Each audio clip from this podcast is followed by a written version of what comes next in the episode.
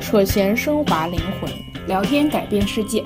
大家好，这里是嗨浪 FM，高逼格电台，我是桌子，我是格雷西。 Hello，大家好，欢迎大家收听新一期的嗨浪 FM，我是格雷西。我是桌子。这一期呢，我们准备蹭热点，蹭我们最喜欢的一个播客的热点，就是《跟宇宙结婚》节目刚刚推出了学车的经历，对，我们也准备聊一下学车的经历。嗯，对。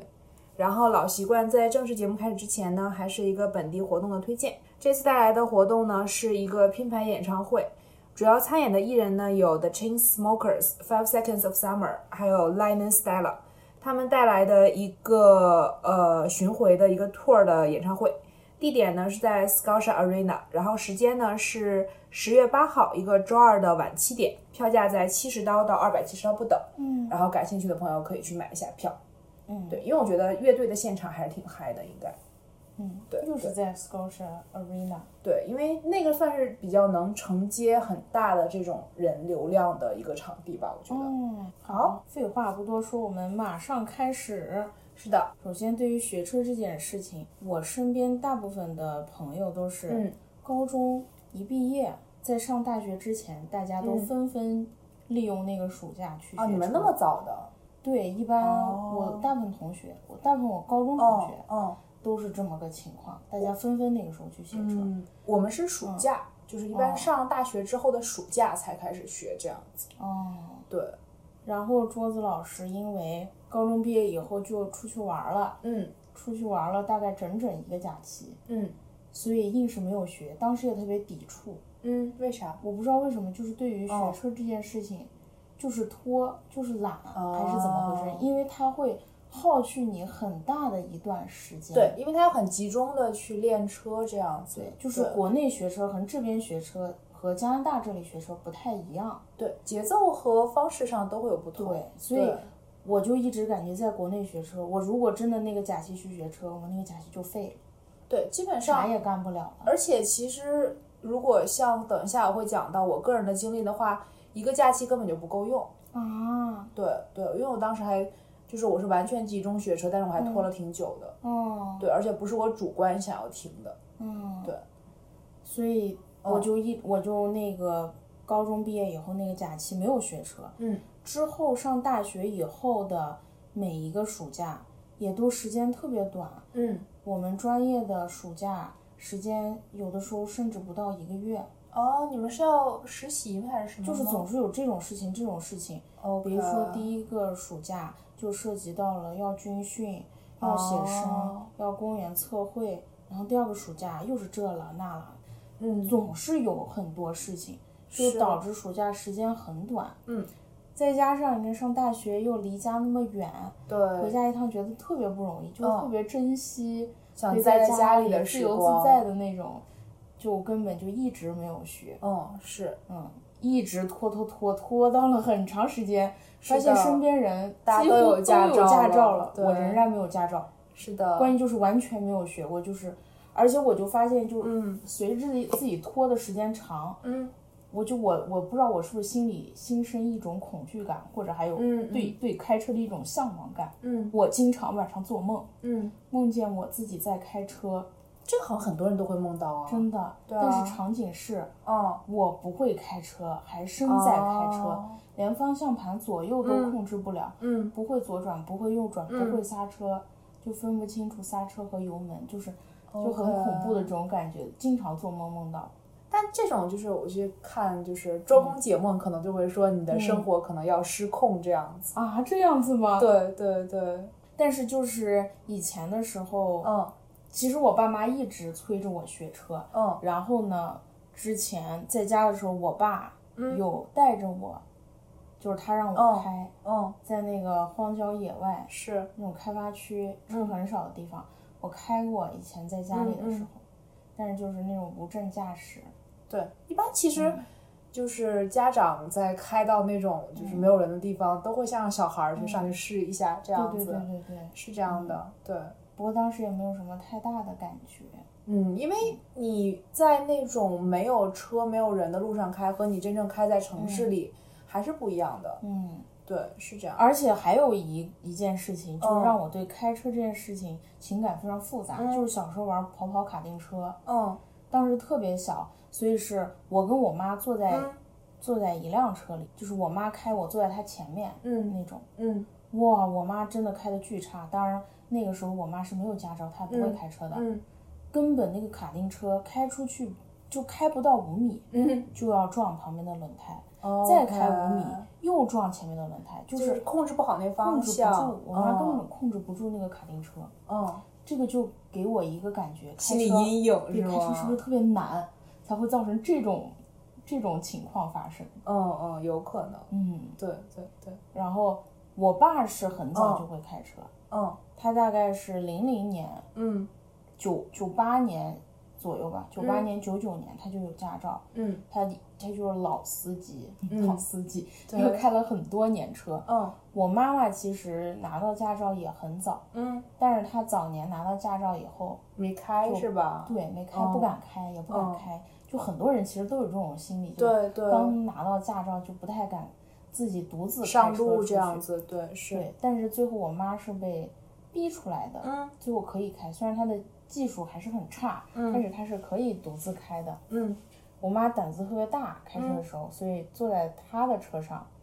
非常不放心。为啥？我犹记得她嗯，真的不管交通规则的，那不是很危险？倒车永远倒不进去。嗯有一次，嗯我看她刚独自开车不久，嗯载着一家人，然后我爷爷奶奶、什么姑姑我、嗯去饭店吃饭，嗯走走走，嗯她不知道自己走到了一条单行道上，但是她又不会掉头拐回来，硬是在单行道上逆行，行过去了。嗯哇 天啊！在那当单时那个路上没有别的车是吧？好像有车，那别的车没有没有告诉他吗？她就是因为发现了别的车，哦然后这样她才发现了自己是在单行道上走，嗯但是没有办法，硬着头皮把那段单行道开开过去了， ，OK，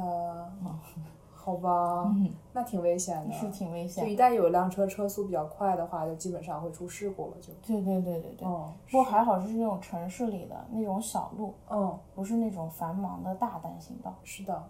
嗯那好吧，还是先让格雷西老师来说说这个国内学车嗯考驾照是什么样的。对，就先介绍一点比较呃相关的情况，就是其实我也不是上学的时候学的，我是在出国之前学的，嗯哦嗯因为当时觉得就没什么事儿，就是语言考试也考完了，然后材料也递的差不多了，然后说那不如把那个驾照考了吧。嗯然后当时是其实哦不对，最开始的时候因为国内也分那个科目一、科目二、科目三这样子嘛。嗯，然后我当时考科目一的时候是等一在下嗯介绍一下，像我就完全不哦对，你不知道。道内容是什么、对。科目一的话，就是像在北美的同学，尤其在加拿大的同学，嗯安大略省的同学会知道，就是 G one，就是它是一个交规的内容。笔试对，你要上满多少多少小时的课，然后你才可以去考这个笔试。在然国后内是这样的，对，在当时不能自学。在二零一二年，你不能自学，你必须去上满多长时间的课，你必须要签到，然后你必须要做满多长时间的这种就是那种 module，、这种练习的 module，然后你才可以就是去考试。嗯然后考试的话，就是是机考，其实嗯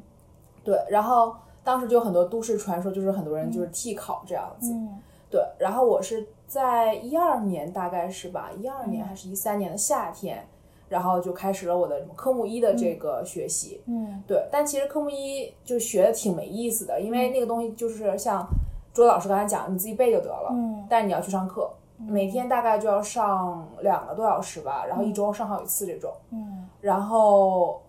考试也在一个特别荒的一个大郊区，就是那种考试中心那种感觉，嗯对，然后拉几车人，因为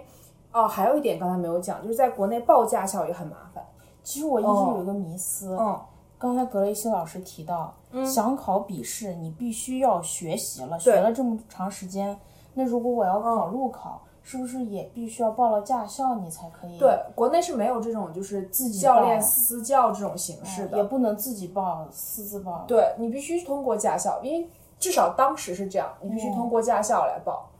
然后像我当年考的话，就还有一点就是比较麻烦，就是我们当时只能考手动挡，它是没有自动挡的那个 C 二的驾照的。啊就所有人都是 CE，对，那学的时候也是学的手动挡，对，所以我最早学的是手动挡的车，嗯，但是现在就有手动挡的啊，不是，现现在在有就自动挡挡的驾照了，哦对对对对，当年还是没有的。嗯然后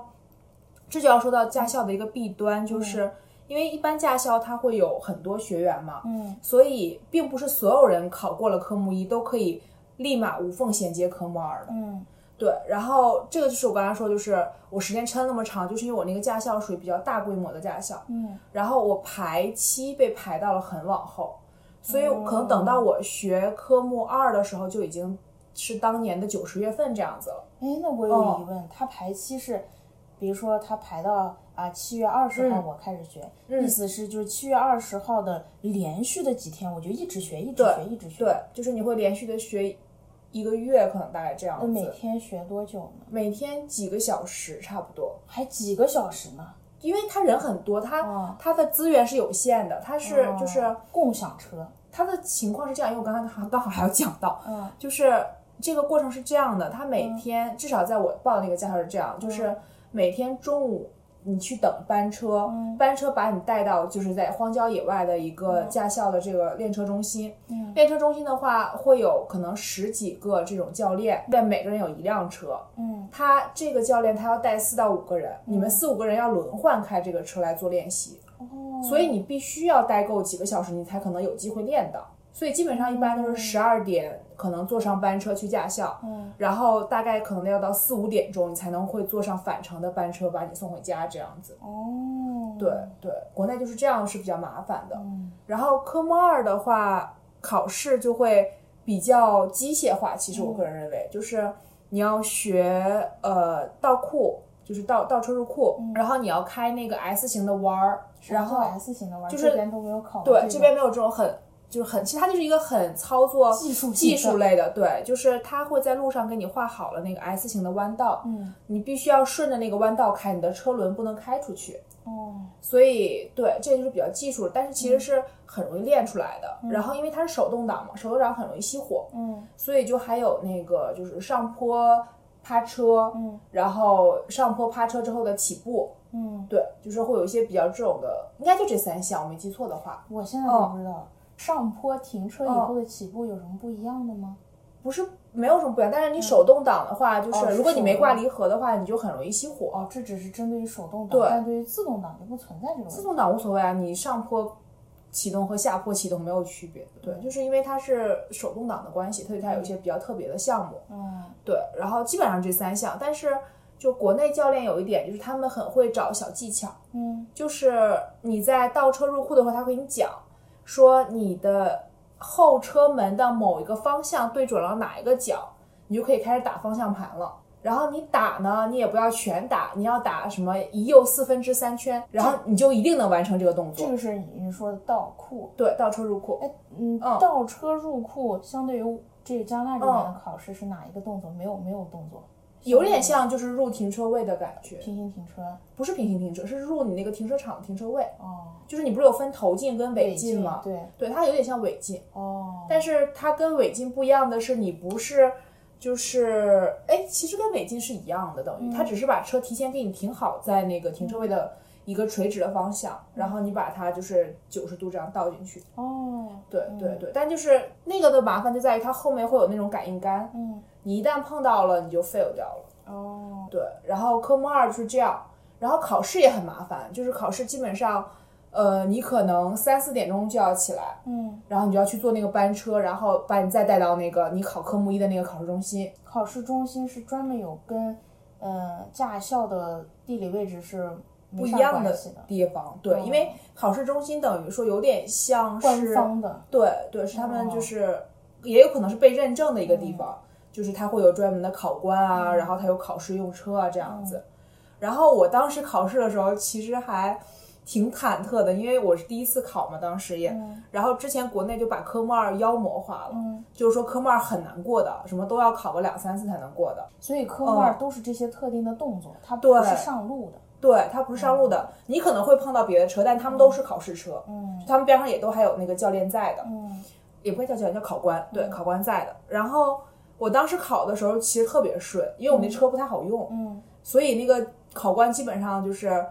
就是手特别顺，就特别松，嗯，就差不多就让我过了这种。哦，对，所以我科目二是一次过的。嗯对，这在国内当时还其实挺难的，嗯，因为当时就有都市传说，就是说，震惊四方。对吴奇就是老师一次性过了。就是你要给那个考官送礼。哦，，对，当时有很多人就是去风贿气赂特考别不官好对对，贿赂考官这样现子。在也有这种，我记得哦好像前一阵儿说什么整治了，不能再贿赂还是怎么的，对不知道对现在咋就样了。是不知道，但是就是国内这个还挺多的，嗯是，所以就是其实也挺危险的，因为你还没练好你就上路了，其实不太好。嗯对，但是在国内有一个不同的地方，就在于你科目二考完了之后，你还是不能上路的。嗯，因为他只有这么几个动作，对没对办法。对，就是你还要继续科目三的练习。嗯然后回到我们刚才说的，就是我又因为等排班，嗯，等到了当年的冬天，那你就这个时间很，长线，这个时间之线可能从当年的七月份一直到当年的，哎，可能跨过年的一月份这样子。嗯对，它是很长的一段时间。嗯然后科目三就比较好了，科目三就是上路了。嗯对，但上路的话，它也是还是会把你一车人带到一个比较就是人烟稀少的一个地方。嗯然后，但是因为就是你还是一样嘛，一车要坐四个人嘛。嗯，然后我有一个问题哦在这里，怎么呢？因为我之前看到我朋友嗯练车时候发到的朋友圈，嗯都是说什么是他发的朋友圈，让我的感觉就是、嗯，他在练车的时候，车上坐了其他的学员，是这样的吗？分就是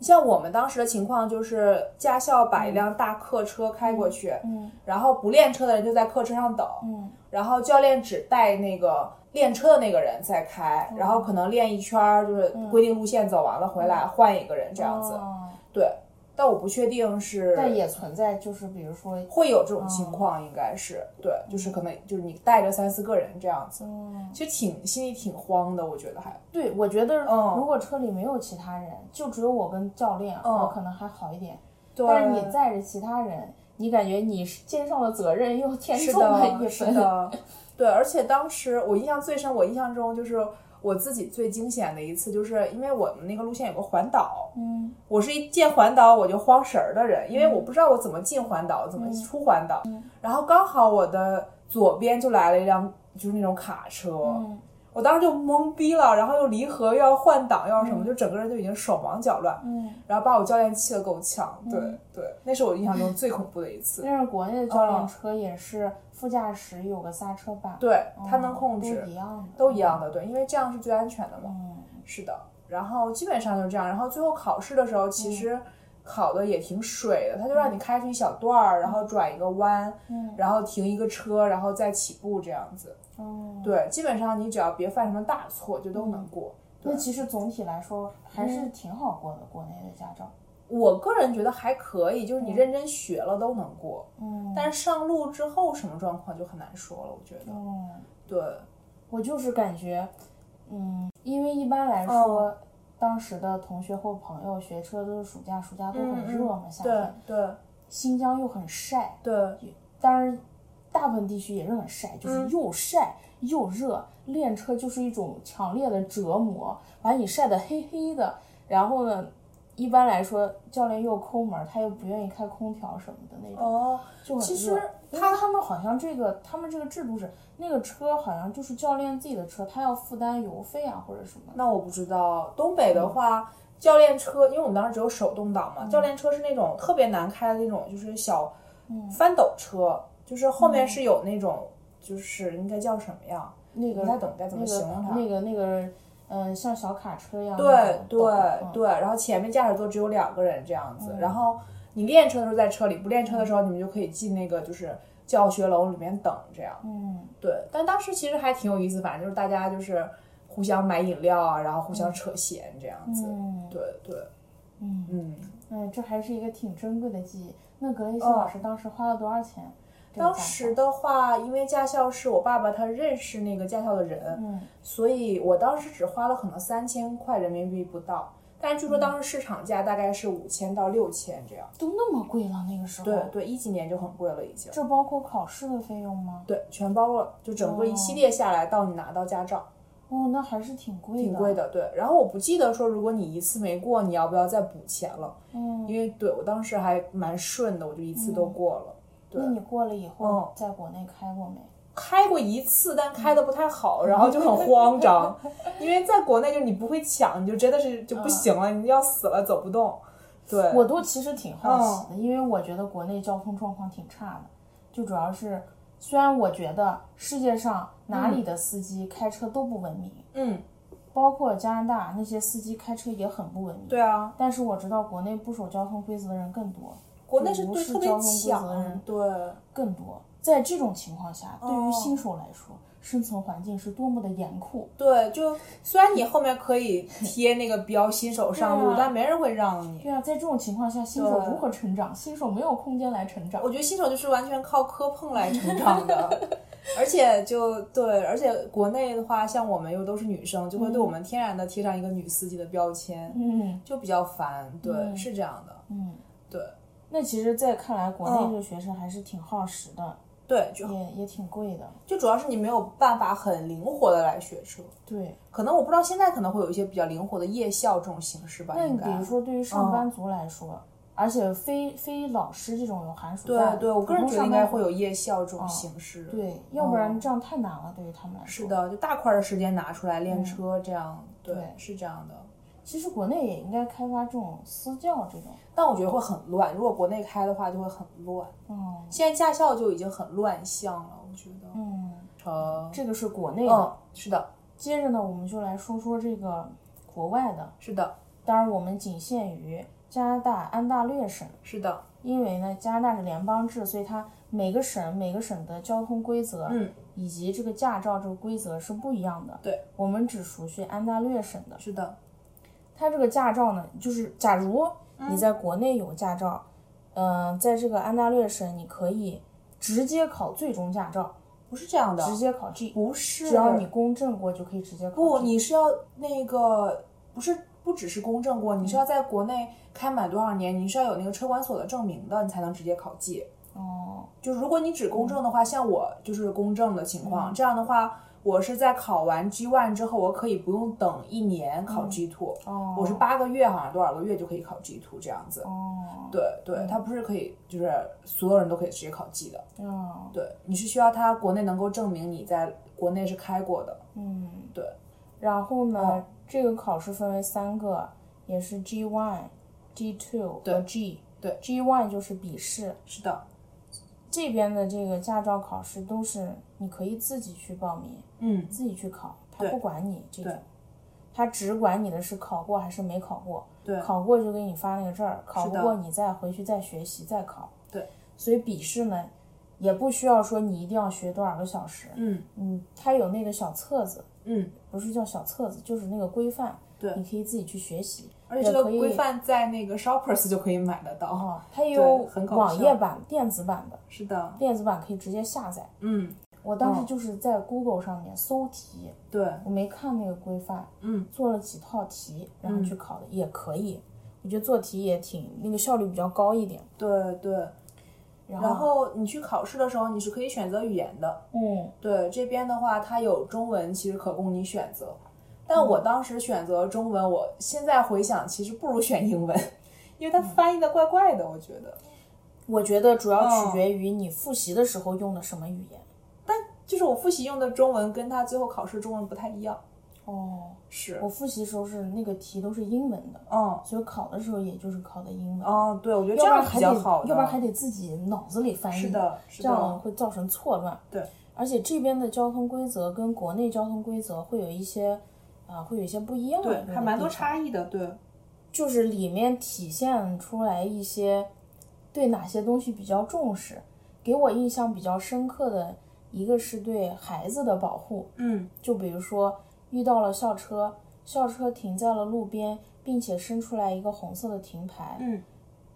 不管是迎面的还是同向的车，都必须停在那个校车后面或者哪里，嗯，直到他那个停牌撤掉了。如果你不停，你直接过去，有可能会被罚款，最高处以五千加币的罚款，哦五千还是一万？反正我觉得，我记得是扣分儿扣的挺严重的，反正这个是一共多少分儿？也是十二分儿。也是像国内一样，每年给你发多少分，呃，如果扣完以后会怎么样？吊销你的驾照，好像重考不。是直接吊销还是怎么着，忘了忘了哎当，时。那在国内是直接吊销吗？国内好像要重考吧？吊销以后就重考。好像是这样，我不记得了，因为当时也没有遇到过这种情况。哦嗯，嗯，一个是这个，然后还有比如说公交车的，对，嗯，嗯，公交车停下以后，你必须要在公交车十米还是五米之外停死，嗯，然后等到这个公交车走了，门儿关是上，那公交人都车车尾有那个灯，它那个灯亮了你必须要停，但灯不亮无所谓。哦，它不是就是开门肯定是一个标志，但是嗯你从后面过来，你基本上基本上看不到开门的嘛。嗯对，所以你看的是那个灯，你主要是看的哦公交车那个灯，它那个灯只要一旦亮了，嗯你就必须，我记得是离车门两米的位置，我没记错的话，哦也有可能记错了。嗯，但其实这边好多车也有点不管灯不是顾哪，个灯？就是那个公交车后面有一个专门的黄灯还是个什么灯，哦，专门给后面车看对的灯。对对，嗯它就是已经警示你说我已经开门了，嗯你这个时候再开过来，你就是已经违反交规了。哦，，对，因为你你从后面你基本上看不到，除非人有人下来，嗯，人不下来你看不到他开门。我的意思哦就是说，只要公交车停，我就在后面停下。那不用，那不用，他必须得是那个灯亮了你才停，就是你他那个灯一亮，他意思就是说我现在要卸客了，嗯，那你必须要停下，因为你这时候开过去就很危险了。但是公交车停哦下来，一般不都是卸客或上客吗？不啊，那他有可能在路上等的情况啊，就比如说。嗯公交车，比如说我们说公交车在离路边的第二个道，你在离过路边的第一个道里，嗯然后这时候前面有一个红灯，公交车上的人已经上下完毕，他公交车门是关着的，嗯你是可以开过去等在那个斑马线前面的呀，你不用空出一个公交车的位置啊。嗯，对啊看你是直行还是怎么弄呗。对，就是无论你是，那你要转弯你就转了嘛，嗯对吧？我的意思就是说，是它必须是你要等这个公交车，它是这种卸客或者上客的状态，你就必须要就是空出那个位置嘛。嗯但不是以它停作为基准的。嗯，对啊，我是这个意思。对，然后还有哦就是，比如说，嗯，消防 车，对，这个是最烦的，我觉得。嗯，还有比这个很如难说，嗯，救护车，救护车对这种一响了，所有的车都必须停下，尽量往路的右边去靠。对，你要给它让路。对，嗯，因为因为经常这边因为就是联网联网的这种火警系统，嗯，一般火警系统它哪个地方响了多长时间以后，是，的，这个警车就要出发了。对。这边经常火警特别的频繁。嗯，嗯，对，虽然说嘛，就有的时候很多情况是误响，大部分情况都是误响。因为有的时候它调的太敏感了，这个报警器。对，但是这也一个是一个防患于未然的措施。是是是，嗯因为就即使是这样，还是会有火灾的发生嘛。嗯，对，是这样。我能想到的比较特别的就是这些。嗯，我刚才想了一个，然后给忘了。嗯哦，对，路边停牌，这个是国内没有的。国内没有路边停牌，国内是没有路口停牌的，就是这个规就则，是国内是自己判断。对对，这个规则是一个新的，对于我来说，反正我是觉得是个新的。就比如说谁先停下了，嗯然后谁可以先走这种。哦，这个不是分吗？是、哦是两面停牌还是四面停对牌？，对对，但就是就是停牌这个国概内念，是完全没有停牌。对国内是没有停牌这个概念的，哦，所以我就觉得对我来说还挺新的。日的惊喜，你越走越近，有两个声音，我措手不及，只得愣在那里。我应该在这里，不应该在这里，看到你们有多甜蜜。这样一来我也比较容易死心，给我离开的勇气。他一定很爱你，也把我比下去。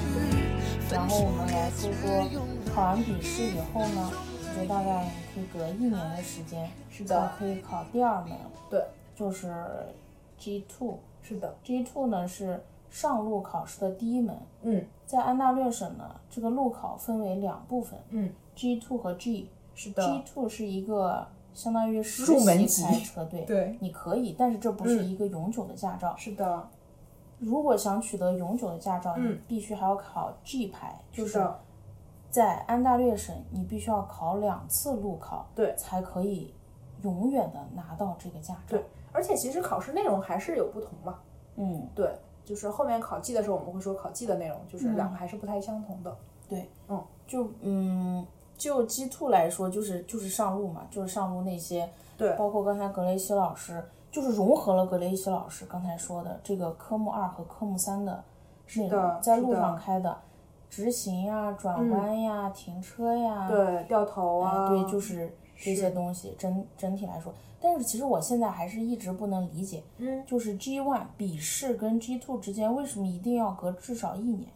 其实我嗯觉得这个是没有什么必要的。但 G two 和 G 之间隔时间我可以理解，对，它需要你去实习对去练，嗯，但是就是说，你学完了交通规则，难道还必须要嗯让你一年的时间把这个交通规则吸收一下吗？ 不，它可能好像还是说你要练习吧，可能练习嗯是交通规则啊，反复记忆啊。不啊，你考完 G one，、嗯你要上路去练习的嘛。因为如果你旁边坐了一个持有 G 的驾照五年以上的人，G one 是可以上路的呀。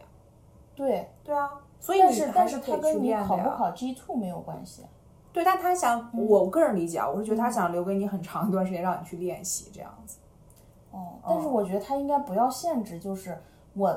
他的意思是，嗯嗯、你至少要给我练一年，你才对能来。对，他就硬性对规定。但是大部分人不可会能说是给这样你练练个的 一年，对一般都是我啥时候考，我考之前提可前去能练练一个一下两个月，差不多对就去考了。是所以这就样实际情况来说，我觉得这个一年，就这个很奇怪的一条街。对 对这个这个一年还是有点儿不太科学。是的，而且我觉得最好就是我学完了交通规则以后，马上去马实上习我就开始去练车了，对练完车就考，这其实有更好的吸吸收消化的一个，是的，要不然就比如说学完就忘了。学完就忘了，桌子老师因为才拿到驾照，我刚练车的时候，我一点儿交通规则我都不记得了，嗯我只记得我只知道的是红灯停。绿灯行，嗯黄灯慢行，但黄灯其实应该但是冲过去，现实情况是黄灯应该而冲过且去。这嗯个呢，这个常识也只停留在直行的情况，因为左转右转这个还是有变数嗯你的，要判断，对吧？是的，所以我一直就是对于左转右转这个灯怎么判断，嗯我是琢磨了好长一阵子、才熟悉起来。嗯，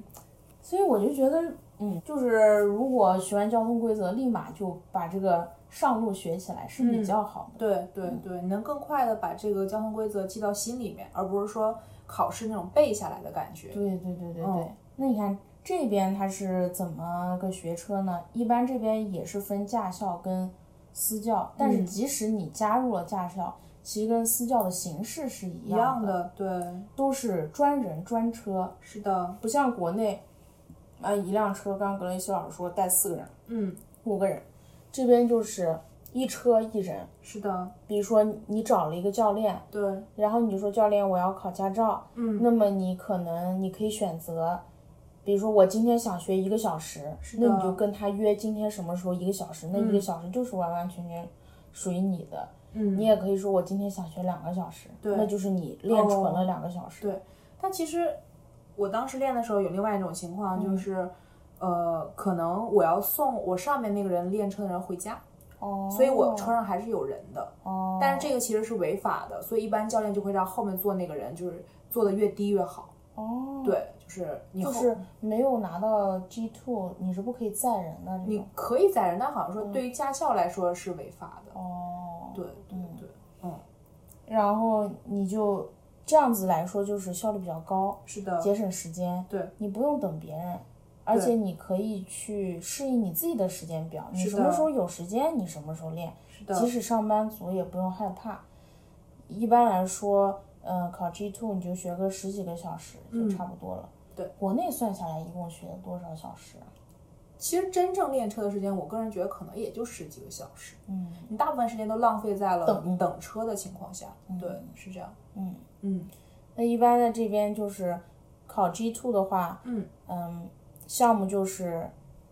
呃，我我不能说项目什么，嗯，应该说你就是正常的路上该碰所有到的能一碰些到的东西情，况，你对都大概知道怎么操作。是的，因为到时候考的时候，你也是可以自己报名的，对你也可以让教练帮你报名。对，但是呢，在这边考驾照的时候，你需要带你自己的车，嗯，考点是不会准备车给你考的对，，是所这以样你的。需要去借比如教说练这的教练的车车，对那你就要你就要租他的车，你就要给他钱，对他会带你去考场，对然考后试这样。这边教练一般他都会攒够一车三四个人这样，他去一次考试中心会有这种情况。哦我我那次就两个人，嗯，那我你跟另外一个人，那你们教练可能就是在算账上，我觉得不是很精 明。他真的不精明，嗯他都忘了跟我，他都忘了跟我说嗯，要给他钱，然啊后他压根儿没跟你要他根本钱，没跟我要钱，还是我问他，好吧？我说我要给你钱吗？ 我要给你多少钱？嗯他嗯才跟我说，他可能都忘了，他太忙了，因为他都连续记错我考驾照的时间两次。是的，嗯，然后你要带你自己的车，然后去考。嗯，一般来说呢，这个考官坐在你旁边，呃，你要开大概十几分钟，对把该经历的都经历一遍。对考官就在旁边给你打分，他有个表格对来判断你。假设你这个分数低于了六十分，他就是扣分制，从一百分开始扣扣扣，嗯低于六十分你就没过了，你要重新考。嗯，六十分以上你就过了。嗯，一般会涉及到，比如直行、嗯转弯，转弯就会涉及到你有没有看交通信号灯，嗯转的速度怎么样，转的是不是过宽还是过窄，嗯占没占用其他人的道，看没看盲点，就是这种很细节的。对 G two 最注重的就是你是否有安全意识，嗯这个是最重要的。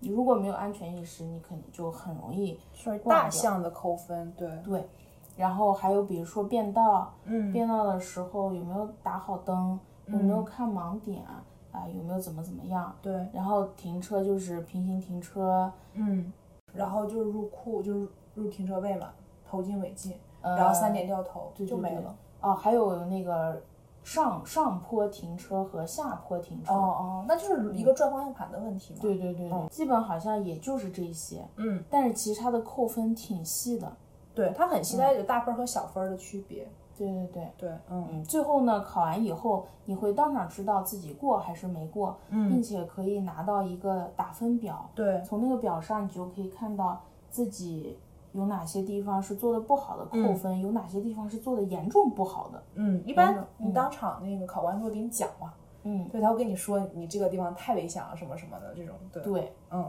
然后当时桌子老师去考试是跟车上还有另外一个男生，嗯我那个考试是早上八点半，我是第一场，嗯所以我那天五点钟就起床了。嗯，因为都是在很远的地方哦考试，对要。开然后车说一下过嗯去考点这个问题，其实也可以讲一下，就是多伦多附近的话，其实有很多考点，然后。就是大家一般都会有这样一个传说，就是说在当趟附近的考点都会很难过，嗯，对，然后大家都会去小镇去考，所以就是会出现朱老师这种情况，就是早上要起很早，然后要嗯对嗯开车去到一个小镇，然后去考试这样子。 对，嗯，格雷西老师当时在哪儿考的？我是在 Peterborough，我是更远，哦大概要更远开一个小时多。哦，对，然后基本上也是，反正天还没亮呢，然后就嗯出门了，然后就把一车人接齐，然后教练就带我们过去。哦，但我当时有一个更严重的问题，就是因为我是冬天考的，嗯所以当时天气特别不好，然后就经常在我们去到考场的路上，就会嗯看到旁边有车祸这样子。啊，对，这个是很恐怖的一个事情。哦对，然后起得很早去，桌子老嗯师由于太紧张了，头一天晚上基本没睡着觉，嗯然后第二天就早早去了，嗯嗯、去了以后，我没想到那么早，嗯，对我的第一大挑战是阳光，对，就是会很晃眼，我觉得。嗯嗯对它，我觉得它比中午那个，因为它有一个哦斜度，角度它有个对斜角。每当你开到一个角度的时候，那个嗯太阳简直就是直射你的眼睛，是的，就很刺眼，你对哦有点看不清东西。你知道吗这是第一个问题嗯。第二个问题，本来教练说嗯早上车少，嗯但是我们刚去的时候，大概嗯去了以后，一般都是先带你，你先兜几圈在那个考对场周围，对熟悉一下路况。是的，我开的时候，我练的时候开的时候，路上真没什么车。嗯但是当我要考试的时候，我估计到了上班高峰期， 哦，大家都出门了，对开始车渐渐嗯就多起来了。嗯不过也还好，但是就是比我想象的车多了许多。嗯，所以如果真的是有朋友要考试，戴好墨镜。但是对于近视眼这种啊，你如果就是没有配有度数的墨镜，你就戴个隐形眼镜儿，对然后或者戴个你墨镜儿啥的。在国内买好那种夹片也可以。对对对对对，这也要说一下，就是其实国内戴墨镜开车是违法的，啊！对，它是不符合交规的，但这边就是可以的。居然违法，那多伤眼睛呀！对对，这边是可以的。嗯，对。然后呢，当时其实我想说，我那个教练，其实在平时训练的时候，我觉得他还是相当严格的。嗯，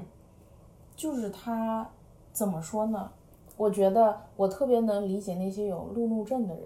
嗯我觉得我开车我也会有路怒症，嗯，特别是我讨厌我在开车的时候，旁边有个人一直在那叨叨叨叨叨叨。但教练他给你讲，对，教练嗯就是在那叨叨叨叨叨叨。不，关键是我开的每一步，嗯，但你每这个一步他都要说。你这个不是路怒症啊，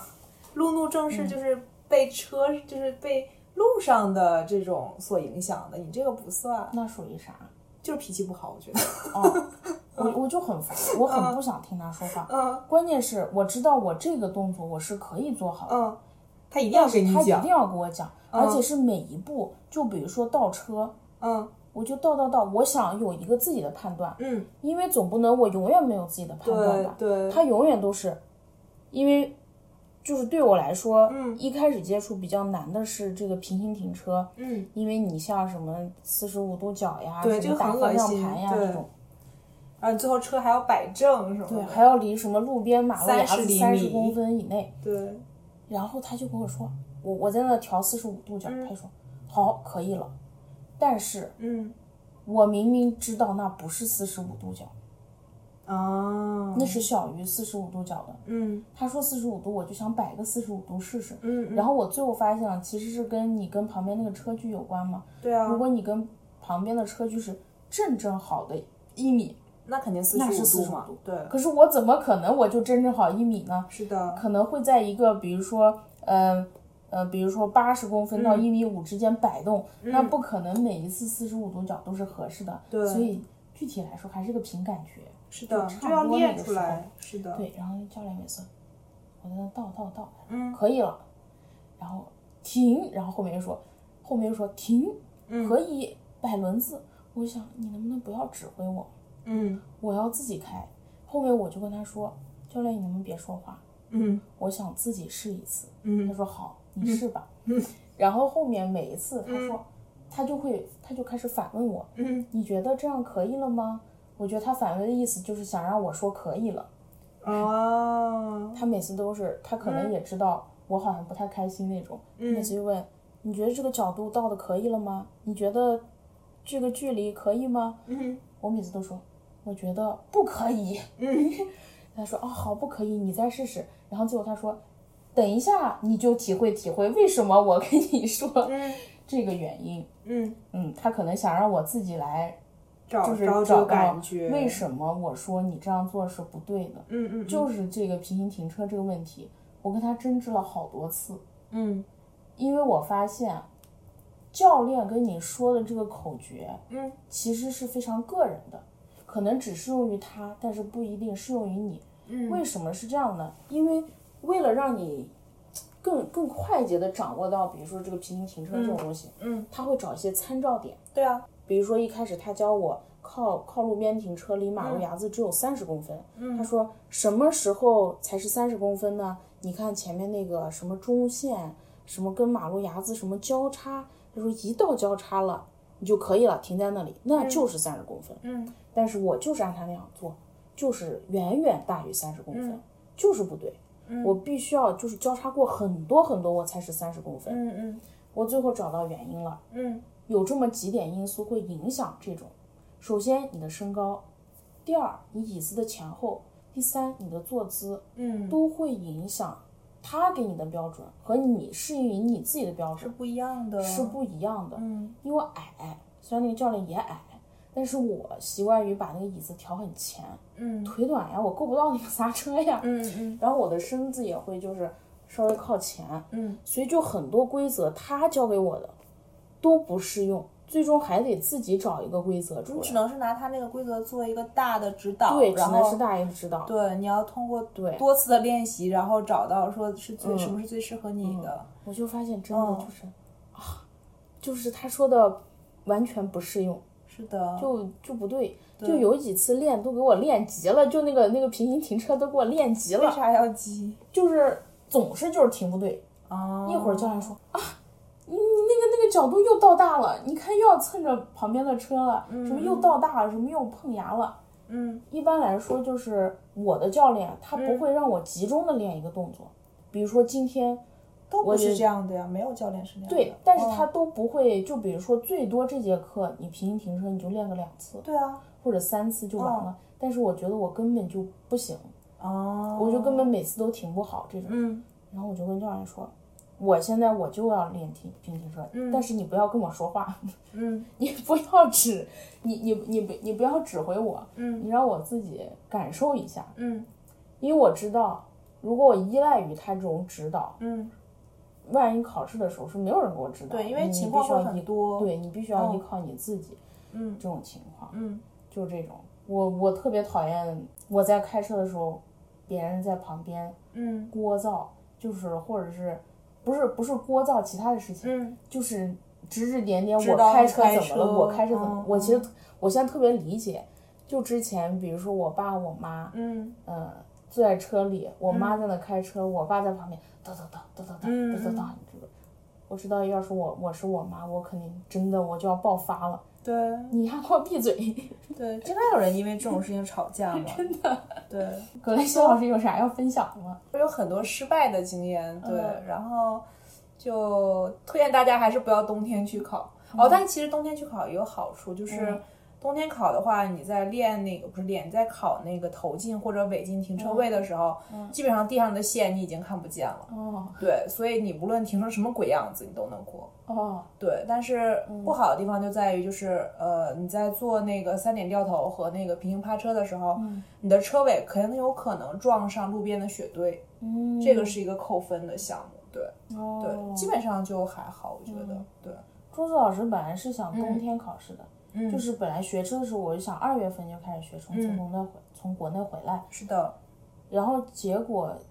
就是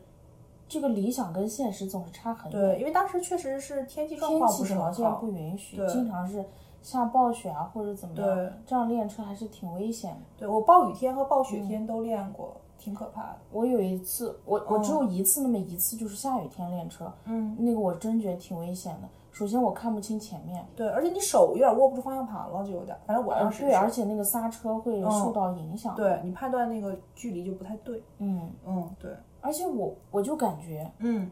那个教练他的视力比我好很多，他每次嗯都问我，你能不能看到前面的前面的前面的那个红绿灯？我说我根本看不见那有看个不灯到。他说对你看到那个灯是红的还是是什么信号灯？嗯嗯我说我根本看不到那有个灯。 而且我教练还会让我看，说你看那边到几秒了，我都崩溃了。我根说本看不到那我个哪有东西精力去注意还有几秒啊？就根本就注意不过来。嗯对。但其实就是开车，就真的是你要真是就是眼看六路，耳听八方，对但真的其实很难，我觉真得。的挺难的。然后对，总结下来就是，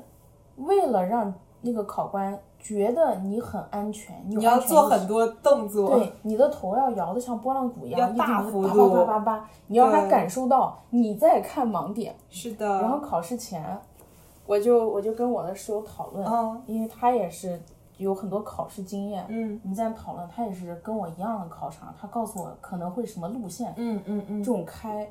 桌子老师为了这个考试就多紧张啊！嗯考试前一天晚上、走那个 Google 地图，嗯把每一条可能的路线都走了一这遍个，真的是很拼，我走了觉一个得多小时 在 Google 上对，我面，觉得这个很拼，很 厉害。对，而且我觉得做好十足的把握。但这个其实很难，真的完全你做好准备，因为嗯我是有朋友是就是碰到就是特别多问题，就比嗯如说、他当时是去考 G 牌的，然后他需要上高速，嗯然后他那个考场的高速就好死不死在一个就是呃那种大型的物流中心附近，嗯所以路上就会有很多卡车，嗯然后卡车开在高速上，它的速度是达不到那个就是最高限速的，嗯所以说。他，你前面的车达不到，你就加不起来速度，嗯然后你旁边那个考官就会觉得说你不行，嗯所以他就跟那考官说：“我现在就是速度起不来。”考官说：“没事，儿，你就跟着。”嗯他就跟着。结果呢，等他出了这个高速，嗯然后这一切都是按照他以前练车的这个路线来走的，是他很熟悉的一个路线。嗯然后结果考官说：“我们换一个口，重新上高速。嗯”然后就他当时就懵了，有点就是因为。那个口上没有练过，他也不知道是从那个口上去之后从哪个口下。嗯然后高速上还好，就还挺顺的，因为就大卡车已经都走了。嗯然后结果下口就是一个他没有练过的口，嗯然后那个口刚好是一个 T 字路口，嗯它的路线是它要左转，当时是绿灯，所以答案就是他可以直接左转，嗯但是他当时就懵了一下，嗯因为他当时就没有想到说就是这是一个那个有点像单行的一个 T 字，然后他可以直接左转，他停了，嗯然后他考官就有点不高兴了，嗯就觉得说你在这停车你在干嘛？你等谁呢？然后他好容易开过去了，结果他后面的后面有一辆那个消防车，嗯但那个消防车在开在他后面的时候，他没有鸣笛，嗯所以他当时就是因为紧张，可能一系列的因素，他就没有看他的后视镜，嗯他没有注意到他的消防车后面有消防车，然后事实上他后车也没有注意到后面有消防车，嗯他前面的车也没有注意到后面有消防车，所有人都没有注意，因为消防车根本没有响笛嘛。嗯但他不一样，他在考试嘛，嗯然后他的考官就跟他说：“你没有看到后面有消防车吗嗯？”然后他当时就赶紧看后视镜，发现后面有消防车，然后他就赶紧 pull over，然后这个时候消防车才响起那个响笛，所有车才开始 pull over，嗯就是很多事情是你完全没有预料到的，嗯对，所以就是不出意外，他也没有考过 G 牌这样子，嗯，G 排比 G two 就是要求严格很多。对，但也是反正他也是运气不好，我觉得还是运气占了一部分，嗯对，而且他最不好的地方在于说他当时他的 G two 马上要过期了。嗯对，就是所以他就是等于说是现在要要再考的话，从 G 开始考，呃，从 G one 开始考这样。，这里对就是你考完 G one 以后，你有五年嗯的时间是的彻底考过 G。然后就会有人说，如果他是其实考完 G one 不是很想开车的话，你就直接等，嗯你等到你 G one 可能还有不到一年的时候，嗯你去考 G two，嗯这个时候你 G two 过了，然后你就可以 renew 你的那个 G two，嗯，这样的话你还有五年的时间。哦，对，但像我们这种情况就不可以了，因为我们早早的把 G two 考了。如果我们在这个剩下的这段时间内 G 如果不够的话，我们就要回 G one 了。你是不能 renew 的，我们是没有资格 renew 的，只有在最后一年才可以 renew。因为你是说你那个时候 G two 考来之后，你已经没有足够的时间嗯让你去练习考 G，、 G，对你才可以去 renew。嗯就还有很多那种莫名其妙的小技巧。嗯。然后这边 G 和 G two 的区别就是 G 要加一个上高速，对，就是考试内容有是一的个上高速，嗯然后但是其他的就是 G two 的内容好都要像再也考会一遍再考， 但对是要求好像就是更严格，会我更教练严跟我格说的。对然后上高速就是你要注意加速，对，然后嗯上去以后变道，是的，然后下高速以后减速这种对，对就是，我觉得还挺可怕的。我对高速有一种畏惧感。但还行。其实我觉得哦高速比开下面简单。是简单，但是我、因为我个人是对那种速度我会有嗯畏惧感，因为我练 G two 的时候，我开到过七十迈的地方，我觉得好可怕。嗯，对我就是我就是一旦速度加起来，我就会觉得很可怕。我可能比哦较适合，可能我冲上高速之后，然后如果没车，我自动巡航之类的 吧。对我有很我很怕我很怕速度，哦，就我做任何运动我都很怕速度快，就我骑车也不敢骑快，嗯哦滑冰不敢滑快，嗯我，都很怕。对，就属于可能比较怕死。那比如说坐在交通工具上呢，就是如果它一旦很很快很快之后，其实我心里上还是会有很那你坐大巴车呢？大巴车一哦般都是走走高速一百多这种。，对对，就还挺害怕的。高我觉得铁、高铁不一样，我觉得对火车的信 赖感就是还挺强的。飞机，我晕机啊，对啊，但是我晕害机不？害怕？我不确定这是因为心理上的害怕，还是因为就是生理上的这种晕机反应，但反正就是很难受。嗯，对对对，但是你觉得坐上去心理上害怕吗？会有吧？我在起飞的时候，我还是会有就是心里的那种不安感。嗯，对对，可能就是对速度上有很强的这种畏惧感。嗯。是。但是其实你现在那个什么，即使不动也在日行万里。对，因为地球在转，是的，是的了。嗯嗯，嗯，所以这个呢，就是这个 G two 和嗯 G 之间的区别。对但是格雷西老师，就比如说，嗯、你当时嗯考这个 G two，你花了多少钱？一共？我不太记得了，因为我后面因为刚才讲了，因为我很多失败经验，是因为我考试有我考了三次这样子，我前两次没过，所以我每次考试之前我又都练了一个小时车，所以我大概可能最后练了能有十五个小时这样吧。哎，你这三次哦就是、就是第一考次是没交考试费，哎，为什么呢？因为第一次是跟那个基万的那个是一起的，哦，后两次是自己交，单交考试费了，嗯，但是你就是这三次时间间隔都很短，是吧？没有很短，因为你要跟你教练的那个他排的时间来嘛。因为我刚才讲说，我教练他特别的精明，他一定要攒够四个人他才去，哦，对，所以就是他一直等他攒人这样子，那你第一次考试跟第二次考试之间，你又练了对，一些就小时，就没有很多，就只是在考试之前你要去练这样子，哦，对，基本上可能，嗯，我不知道一次大概四十多块，嗯就起码也五六百块吧，我觉得。嗯，就加起来所有的，加起来所有的不止，因为我当时是报了驾校，哦，对我报驾，啊但是驾校是送十个小时的，好像嗯，对，驾校是送十个小时练车，那起码也有六百多块，六七百块，我觉得六百多，对，因为我后面考试费就还补了挺多的，就是你考一次，你给给教练多少钱？我忘了租车多少钱，但不便宜，哦，我是一百八，我印象应该差不多也这样，然后一个小时是四十，我差不多好像是后面是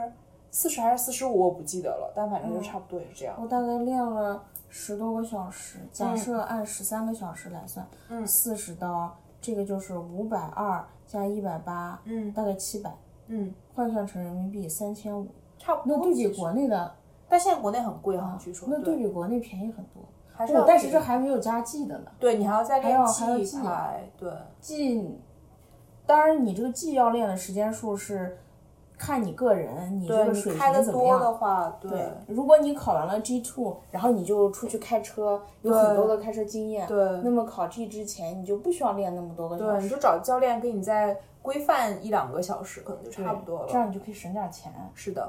但你要买车呀，你要不然就你不可能，你租车的话没有办法租车那么频繁吧？我觉得。嗯，但是比如说哦你频繁的出去玩呀，或者怎么样，对，可以，其实其实可以开出来。我就感觉，就比如说哦上次跟柚子老师，嗯就是去不是出去玩，租车出去嗯玩，嗯嗯，我就感觉他开了那么几天，嗯就连续的开车，开完一轮儿，嗯我感觉他的水平提高了可多了。我就是坐在车里，我都哦有这种会强这烈的样，我感觉受。得，嗯，对，所以我就觉得，如果出去玩儿，然后那个猛开上几天，应该对水平可以提高挺多对的。对。而且你们当时还去到了不同的省，其实我觉得还挺厉害的。对对对对。这里我就说一下，就是这个 G two 和 G，嗯这个好像是安省是这样子的。我那天听我同事说，他们是在在曼尼托巴嗯那个省考的。嗯，曼尼托巴是个省，对啊，曼尼托巴那个省，他们就只有一个路考，不分 G two 和 G，就嗯考完就完事儿，就是最终的。哦，嗯我当时听那个 B、C 省也是分两个，嗯对，好像是 B 和什么也是两个不一样的。哦然后阿尔伯塔好像也是，嗯，对反正就是不同的这个省子不太一样，对。然后你要跨省的话，你可能还要涉及到什么认证还是换证的问题。真麻烦。对，就是好像你在你所在的省的某嗯一个级别，相当于你去到省的另外一个级别怎样怎样，你要再换证这样子。嗯对，这还挺麻烦的。嗯嗯对对，你说以后我回国了，我还得重新去驾校不用啊，学个这个你，可以去认证啊，就可以直接转吗？你回去考一个那个科目一就可以了。哦，这样子啊，对啊，哦，这样很，嗯，不错不错，对啊，就是你但前提是我必须拿到 G，而对不是 G two，对对嗯，对，然后你回去考科目一就可以了。很好，是的，嗯嗯，好吧，成。那我们这期节目就到这里，对，嗯，喜欢的听众朋友们一定要点击订阅，并且关注我们的新浪微博 “highline 下划线 FM”。然后 iOS 的用户在 Podcast 里面搜索“汉兰 FM”，同样可以找到我们。那我们这期节目就这样，下期节目再见，拜拜拜拜。